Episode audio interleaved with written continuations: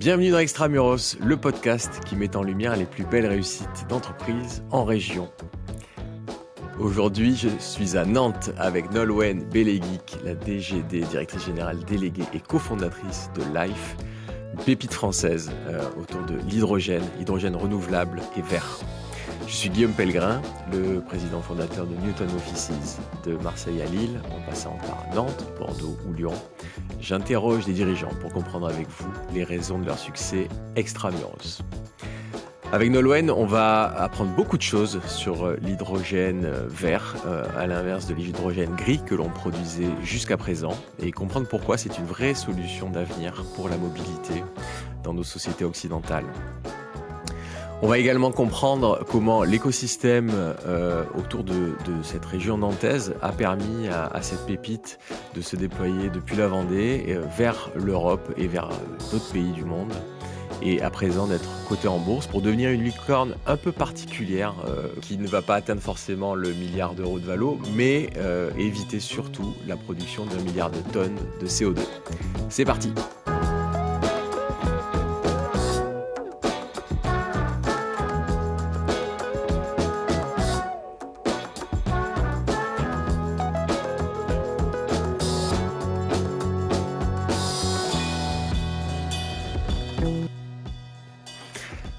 Nolwenn. Bonjour Guillaume.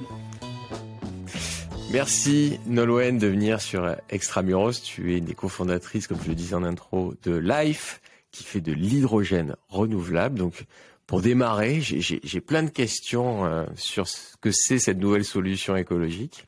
Euh, ce qui nous amènera naturellement à parler de, de Life et puis de Nantes et de la région nantaise dans laquelle vous êtes. Mais du coup, est-ce que tu peux déjà nous en dire un peu plus sur cette solution? Est-ce que c'est une solution miracle? Euh, ça en a tout l'air, oui. L'hydrogène, euh, c'est une, euh, c'est un, gaz qui existe depuis depuis très longtemps, qu'on utilise dans des industries depuis des dizaines et des dizaines d'années.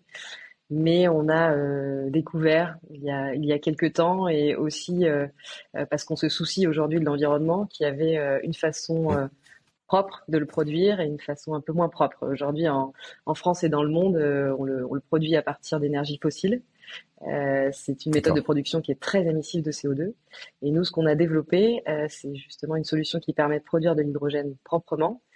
Et, l'hydrogène, il faut savoir qu'on l'utilise dans, plein de, pour plein d'utilisations, pour plein de, de comment dire, d'applications, euh, que ce soit dans l'industrie ou dans la mobilité.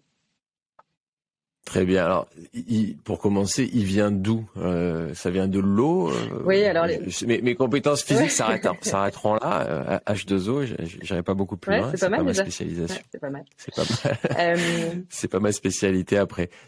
C'est là, c'est ailleurs? C'est partout. En fait, l'hydrogène, on en a un peu partout. C'est l'énergie du soleil. C'est l'élément, l'élément le plus abondant de, de l'univers. C'est c'est donc un, gaz qui est, très énergétique, mais l'hydrogène, sa particularité, c'est qu'il ne se trouve, le, H2 ne se trouve euh, hmm. jamais tout seul. Il faut l'extraire d'autre chose.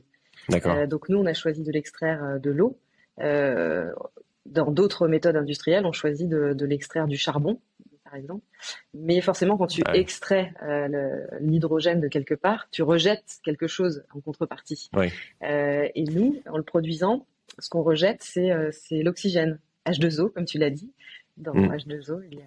Donc l'H2O, c'est l'eau. Euh, voilà, on rejette, du, on rejette de l'oxygène quand on produit euh, notre, notre gaz, notre hydrogène. D'accord. Donc, bah, si on s'attarde sur cette solution propre, du coup, qui est la vôtre, euh, c'est quoi C'est l'électrolyse C'est quoi C'est ça? Ouais, C'est l'électrolyse de l'eau. Donc, euh, c'est un, un, procédé qui est, qui est, qui est très ancien, hein, qui, a, qui, a, plus d'un siècle, euh, qui est utilisé euh, dans, dans, différentes industries déjà. Mais euh, mais jusqu'à présent, il n'était pas. C'est pas un procédé qui était utilisé pour pour produire du de l'hydrogène, parce qu'en fait, la, le, le gros volume d'hydrogène qui est produit aujourd'hui, il est il est notamment destiné à, à de la raffinerie, des raffineries. Euh, et donc, on avait peu ce souci de produire proprement de l'hydrogène pour le destiner à, à des raffineries. Alors que, euh, alors qu'aujourd'hui, euh, on veut nous produire de l'hydrogène vert pour le destiner à des industries qui pourront euh, décarboner une partie de leur process industriel. Et surtout, l'hydrogène, maintenant, on peut le mettre dans des réservoirs pour faire avancer des véhicules. Et maintenant qu'on se tourne vers la mobilité avec cet hydrogène, il nous paraissait complètement insensé de, produire de l'hydrogène à partir d'énergie fossile pour adresser une mobilité propre. Euh, enfin, qui est censée être propre. bien sûr. Donc, on, a décidé euh, d'adapter euh, cette solution de, production et de partir de l'électrolyse de l'eau pour produire proprement un gaz qui est ensuite utilisé dans la mobilité. Alors, on va venir sur euh, cet hydrogène propre de Life, que je vois sur ton joli pull d'ailleurs, pour ceux qui nous regardent sur, YouTube. Euh, mais, juste pour bien comprendre, peut-être attendons-nous pour commencer sur cet hydrogène moins propre. Mm. Euh, tu dis que c'est utilisé pour les raffineries, c'est-à-dire quoi C'est quoi? C'est on, produit de l'hydrogène pour faire du, de l'essence, du, diesel En fait, l'hydrogène sert à, désulfurer, oui, le, gaz et l'énergie et le pétrole qui va nous permettre. Enfin, ça, ça permet de comment dire, de traiter euh, le, pétrole. Le pétrole pour en faire de euh, un gasoil, une, essence qu'on met dans les dans les voitures. Exactement. D'accord. Donc il est produit pour ça. Donc on faisait, oui, en effet, on faisait pas trop gaffe, pas trop gaffe au fait que mm. ça, ça émette pas trop de CO2. Exactement. D'accord. Mais on, l'utilise dans plein d'autres industries. C'est vrai que c'est un gaz qui est assez peu connu, alors qu'il est euh, au cœur de notre quotidien. Au final, on, a besoin d'hydrogène pour pour fabriquer de la, margarine, on a besoin d'hydrogène euh, pour fabriquer du, verre. Ah on a besoin d'hydrogène dans l'acier, dans la chimie, euh, on en a besoin un peu partout. Mais on n'en parle euh, pas trop. C'est vrai qu'il était jusqu'à présent vraiment uniquement destiné à des, à des process industriels. Donc c'est vrai que c'est des utilisations un peu plus voilà qui ne sont pas très accessibles au grand public. Mais maintenant qu'on s'en sert pour la mobilité, c'est une autre mmh. histoire. Et il, arrive comment hein, dans, à la raffinerie euh, il, est, il, arrive sous forme de gaz Il, est produit euh, sur place. Il le traite sur place ou, c'est quelque chose qui peut se transporter euh, Ça peut se transporter. En étant produit ça ailleurs. peut se transporter, mais dans le cas des raffineries, il y a des, il y a des volumes de production qui sont, qui sont tellement énormes que l'hydrogène est produit sur place pour une utilisation D'accord. Mm. Et pas forcément à partir d'eau. Ah, pas forcément, non, pas du tout à partir d'eau pour le coup. Non, à partir d'hydrocarbures. charbon, mm. hydrocarbures. Donc d'accord, tu prends l'hydrocarbure, pour faire l'hydrocarbure. C'est un peu ça. Mm. Ok, d'accord. Ouais, donc vous pouviez améliorer le truc. en effet, et, nous, pour le coup, on, prend de, on prend de l'eau pour fabriquer un, carburant qui, euh, quand on parle de mobilité, permet à des, à des véhicules euh, qui, qui, roulent à l'hydrogène de rejeter euh, à l'échappement uniquement de l'eau. Ouais. Et du coup, sur cette phase de production, du coup, si on bascule chez vous, Life, vous prenez de l'eau, vous faites une électrolyse, elle, elle bouffe pas trop d'énergie cette électrolyse quand même? on, est très vigilant justement euh, sur ce sujet. Donc, on utilise des énergies renouvelables pour alimenter euh, tout notre euh, process industriel, qui fait qu'en entrée, on a une énergie euh, renouvelable qui nous alimente donc en électricité cette électricité. J'aurais ta main, du coup, c'est plutôt éolien. Excuse-moi. on, s'appuie sur des éoliennes, en tout cas pour notre premier site de, production, et puis des sites de production qui vont venir. Euh, mais on est capable de travailler avec tout type euh, d'énergie renouvelable. En fait, nous, ce qu'on a appris à faire là, c'est à fabriquer du gaz, donc à faire euh, tourner une usine à gaz, puisque c'est le cas, avec une énergie qui est intermittente. Et en fait, jusqu'à présent, les usines à gaz tournent plutôt avec euh, avec euh, avec euh, une énergie qui, qui est stable. et, ça, ça, il a fallu beaucoup travailler autour de cette intermittence justement. Mais puisque on est vraiment attaché justement à ce, à travailler avec avec des énergies renouvelables et les énergies locales, on a appris à travailler avec de l'éolien, on s'est travaillé avec du solaire, on s'est travaillé avec de l'électricité qui provient des barrages, l'électroélectrique, l'hydroélectrique, euh, tout type, euh, tout type d'énergie renouvelable. Donc, euh, on a cette énergie renouvelable à l'entrée. elle va nous amener de l'électricité. Cette électricité, elle va nous permettre de faire passer un courant électrique dans l'eau, de faire donc ce process, ce procédé d'électrolyse, qui va séparer, pardon, en deux la molécule d'eau. D'un côté l'hydrogène, de l'autre côté l'oxygène. L'hydrogène, ensuite, il va subir un certain nombre d'étapes, de, notamment de, de, purification, etc. Euh, et puis ensuite, on va le stocker, on va le transporter chez nos clients. Et l'oxygène, on le rejette euh, dans l'atmosphère. Pour l'instant. D'accord. Donc c'est euh, ouais ouais. Parce que tu c'est quoi pour la suite? Pour la suite, et c'est vraiment l'ambition de, de Live depuis le départ, c'est dans un premier temps de déployer des usines de production d'hydrogène à terre qui vont répondre aux, besoins de, l'hydrogène, hein, qui sont de plus en mmh. plus importants. Et puis d'avoir la possibilité aussi de produire de façon massive en mer avec des plateformes, des, plateformes de production d'hydrogène qui remplaceront à terme les plateformes pétrolières qu'on connaît. Et, et, à ce moment-là, on va produire de l'hydrogène en grande quantité, mais on va aussi produire, coproduire de l'oxygène en grande quantité. Et cet oxygène, euh, on pourra le relâcher dans l'atmosphère, mais on étudie aussi la possibilité de pouvoir euh, le réintroduire dans les océans pour pouvoir contribuer à la réoxygénation des océans, euh, qui sont aujourd'hui de plus en plus acidifiés et qui perdent leur capacité d'absorption du CO2, de CO2. Et question bête, toi, quand tu prends de l'eau dans, l'océan, ça lui fait pas du mal à cet océan? Non, parce que l'eau qu'on prélève, la quantité d'eau qu'on prélève est vraiment infime. Mm. il y a, beaucoup, beaucoup d'énergie dans l'eau.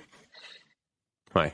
Donc, euh, il y a beaucoup d'hydrogène dans l'eau et, l'hydrogène est très, euh, très énergétique. Donc, euh, non, c'est vraiment okay. infime. Et toujours pour en faisant un peu l'avocat du diable, parce que souvent quand on est sur ces thèmes-là de bah, d'innovation environnementale, on dit oui, mais vous mettez du panneau photovoltaïque, mais ils arrivent de Chine et ils sont pourris. vous utilisez des éoliennes, mais c'est moche. Et euh, comment, comment euh, vous, le regardez ce sujet-là, vous, hmm. au moment de la production ben, Pour regarder vraiment un bilan global. alors déjà. Même si c'est déjà mieux que, que, que l'hydrocarbure, mais, mais vous le traitez comment Oui, oui, tout à fait. Ben, nous, on travaille vraiment sur l'analyse, l'analyse du cycle de vie de, notre production, hein, évidemment, en, partant aussi hmm. des, euh, des actifs sur lesquels on s'appuie. Alors, les, les éoliennes ne, nous appartiennent pas, les panneaux solaires ne nous appartiennent pas, mais on travaille du coup, avec les, partenaires, les partenaires qui possèdent ces, ces actifs-là. Euh, et, en effet, on regarde le, bilan euh, global. Ce qu'on sait d'une éolienne, euh, c'est qu'en effet, il faut, il faut du béton pour la construire, il faut tout un tas de, tout un tas d'éléments qui génèrent du CO2 au moment de sa fabrication. ce qu'on sait, c'est que au bout, ce qu'on dit, c'est qu'au bout de 18 mois, l'éolienne a payé son bilan carbone. C'est-à-dire que quand on lisse finalement tous les bénéfices environnementaux de l'éolienne une fois qu'elle est installée, euh, ce, qui a, ce qui a nécessité euh, d'émettre du CO2 pour la, pour la construire est absorbé au bout de 18 mois. Euh, donc pour nous, c'est déjà une donnée entrante qui est importante. Et puis par rapport à ce que tu disais euh, au sujet de c'est moche, oui, certains, certains considèrent que c'est moche. Nous, on trouve, on trouve ça plutôt joli. Mais en l'occurrence, pour, pour éviter d'être confronté à ce, à ce genre de problème, euh, on, on, étudie, comme je te disais, cette, euh, ce, ce, déploiement. Enfin, on fait plus qu'étudier puisqu'on travaille sur des déploiements euh, de solutions de production offshore avec des éoliennes qui seront euh, qui seront au large, euh, far shore du coup, et qui seront mmh. au-delà de la ligne d'horizon.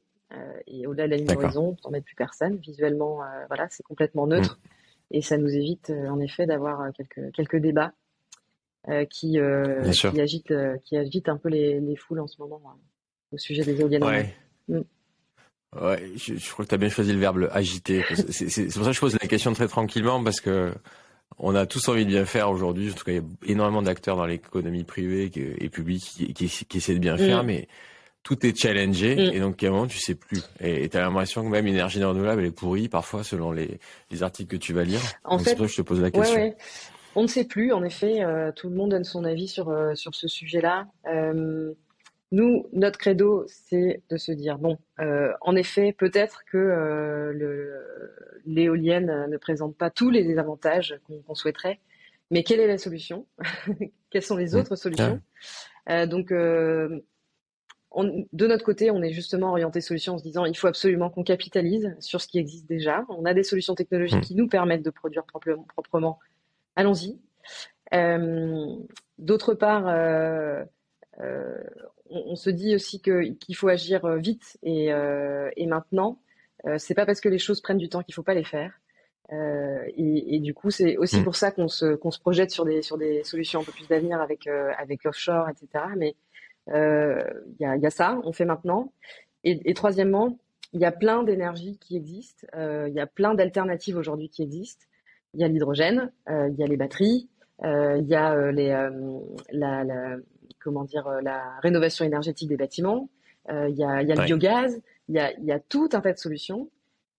Hmm. Euh, tout est là en fait. donc maintenant, il s'agit de former le puzzle, de placer les bonnes solutions au bon endroit pour répondre aux bons besoins, et, et on fonce. Mais on, a vraiment, on a vraiment tout ce qu'il nous faut. Je pense que il faut vraiment pas essayer d'opposer les solutions, mais plutôt de, de, faire en sorte qu'elles soient qu'elles soient complémentaires. Et nous, c'est ce qu'on voit à travers l'hydrogène aussi.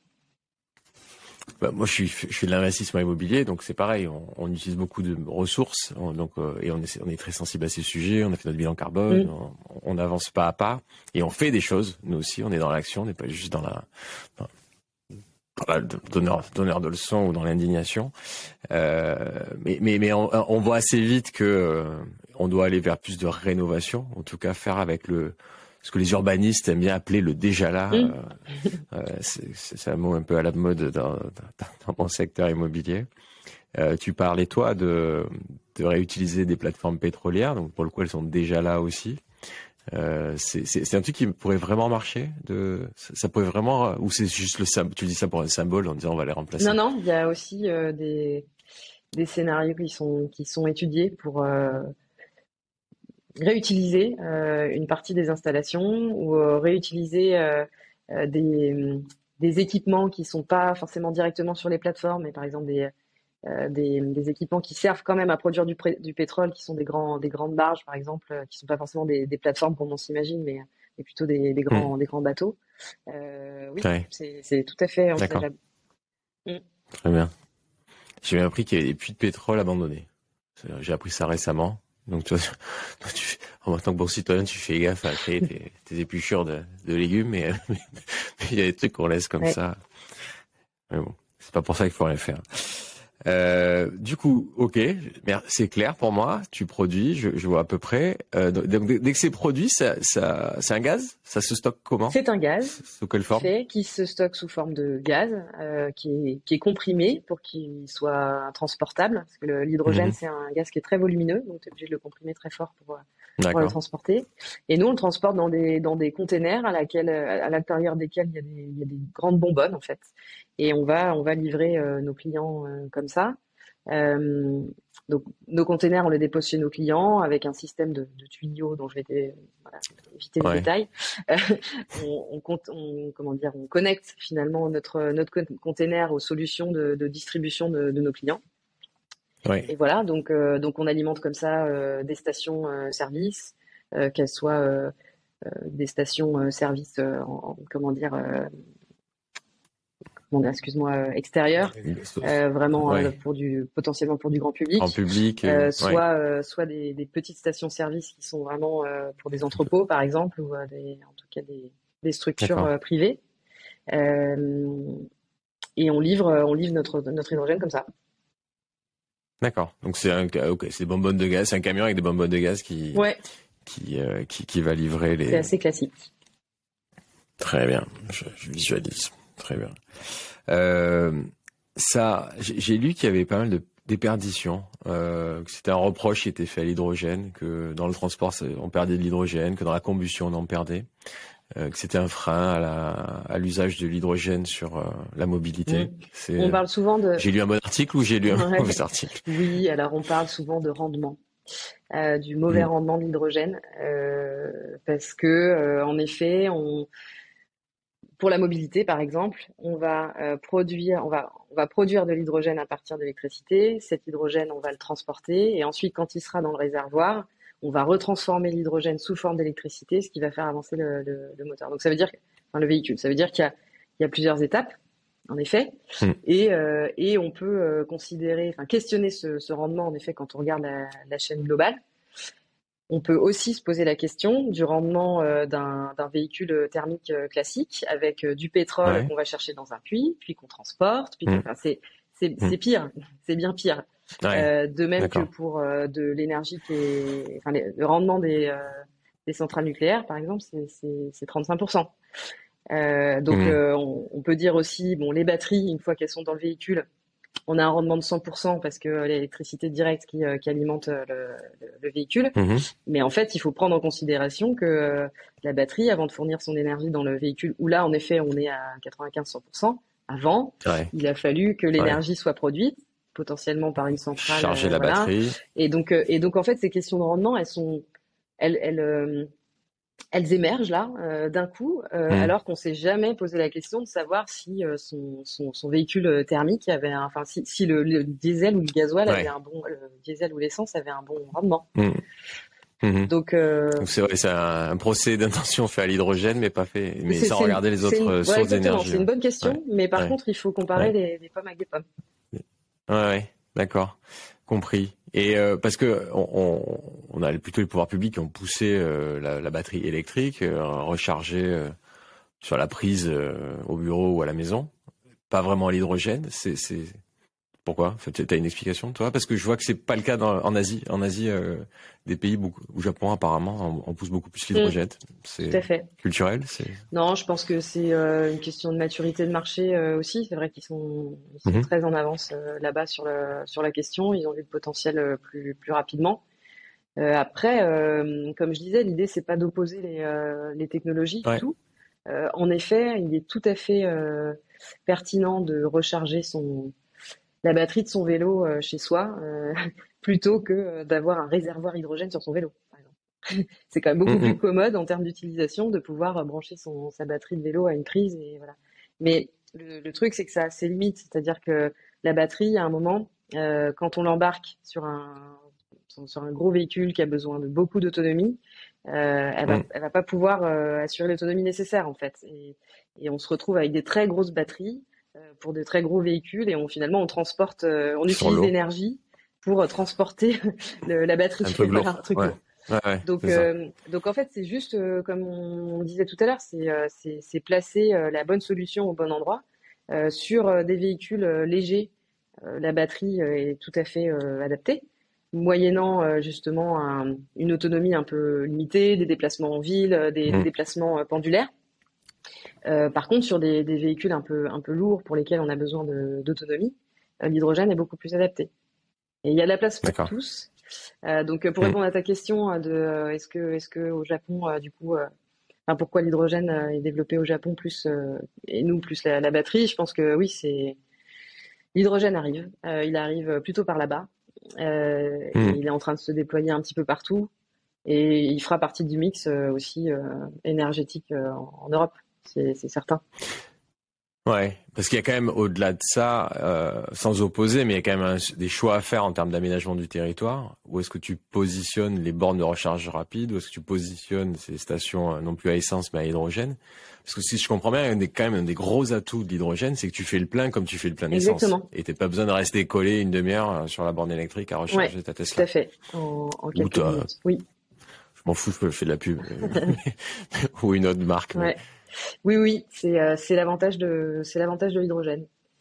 Mais euh, mais finalement, euh, ça présente assez peu d'avantages pour quelqu'un qui va qui va utiliser une une Zoé pour citer une autre marque et, et, qui peut qui peut recharger qui peut recharger chez, chez elle tranquillement. Enfin, donc donc non, c'est sûr que ça, ça représente beaucoup d'avantages pour pour les pour les véhicules qui, qui doivent qui doivent rouler un peu quoi.